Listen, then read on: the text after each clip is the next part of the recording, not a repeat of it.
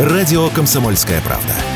Никаких фейков, только проверенная информация. Политика на Радио КП. Владимир Варсобин, «Комсомольская правда». Все в жизни испытывается временем, и только русских ничего не берет. Что бы ни делала с ними история, какие грабли не подсовывала, мы не меняем курса. Возьмем Байкал, русскую святыню. В масштабах страны крохотный бриллиант, который лучше бы не трогать руками. Тем более грязными руками промышленников и бизнесменов. Но в парадоксальной Госдуме сейчас находится поразительный законопроект, прямо разрешающий сплошные рубки в центральной экологической зоне озера. Будет разрешено э, возводить там дороги, очистные сооружения, коммунальные объекты, кафе, рестораны, туалеты. Объяснение обычное. Дескать, жизнь не стоит на месте. Зато, мол, стоит Байкал. А чего он просто так стоит? Подумаешь, бесценный, все в этом мире должно приносить деньги.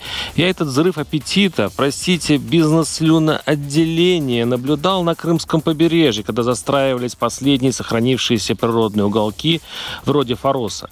Как же рвут их сейчас миллиардеры, все побережья, парки, заповедники. Как несчастные природоохранные прокуроры жалко выглядят со своими протестами в судах. В итоге, чтобы избавиться от нытиков, власти просто переписали закон о заповедниках. И защитить Защитники природы, помню, взвопили «дайте Крыму статус Байкала».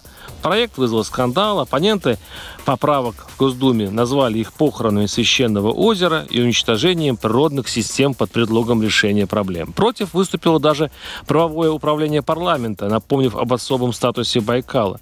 Даже лояльнейший первый зампред Комитета Госдумы по экологии Вячеслав Фетисов от «Единой России» заявил, что проект не обсуждался с профильными ведомствами, нужно понять, какой бизнес здесь будет бенефициаром.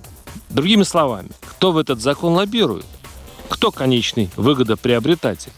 Ведь уже к законопроекту предлагается перечень из 75 участков, где можно рубить. Я, кстати, часто задумываюсь, а вдруг депутаты искренне? Нельзя же исключать такую возможность. Вон, зампред комитета Госдумы по экологии Жанна Рябцева выступила в защиту авторов закона.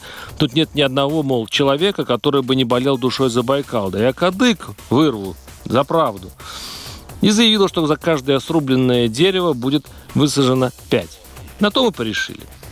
Ни один институт, никто из ученых не одобрил законопроект. Ну и что? Ведь болеть душой за Байкал можно по-разному. Коммунисты в свое время тоже за него болели, да так, что поставили на нем целлюлозно-бумажный комбинат. И сейчас за озеро боль адская. Но рубить лес надо. Вот никак без этого нельзя. Законопроект уже принят в первом чтении, и вот-вот откроются великолепные возможности по эксплуатации Байкала.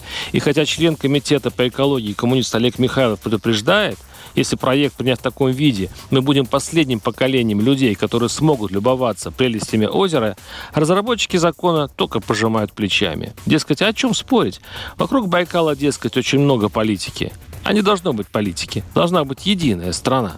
Да, никакой политики. Ведь все в России, как в знаменитой песне, надо благодарно принимать. Варсобин, телеграм-канал, подписывайтесь.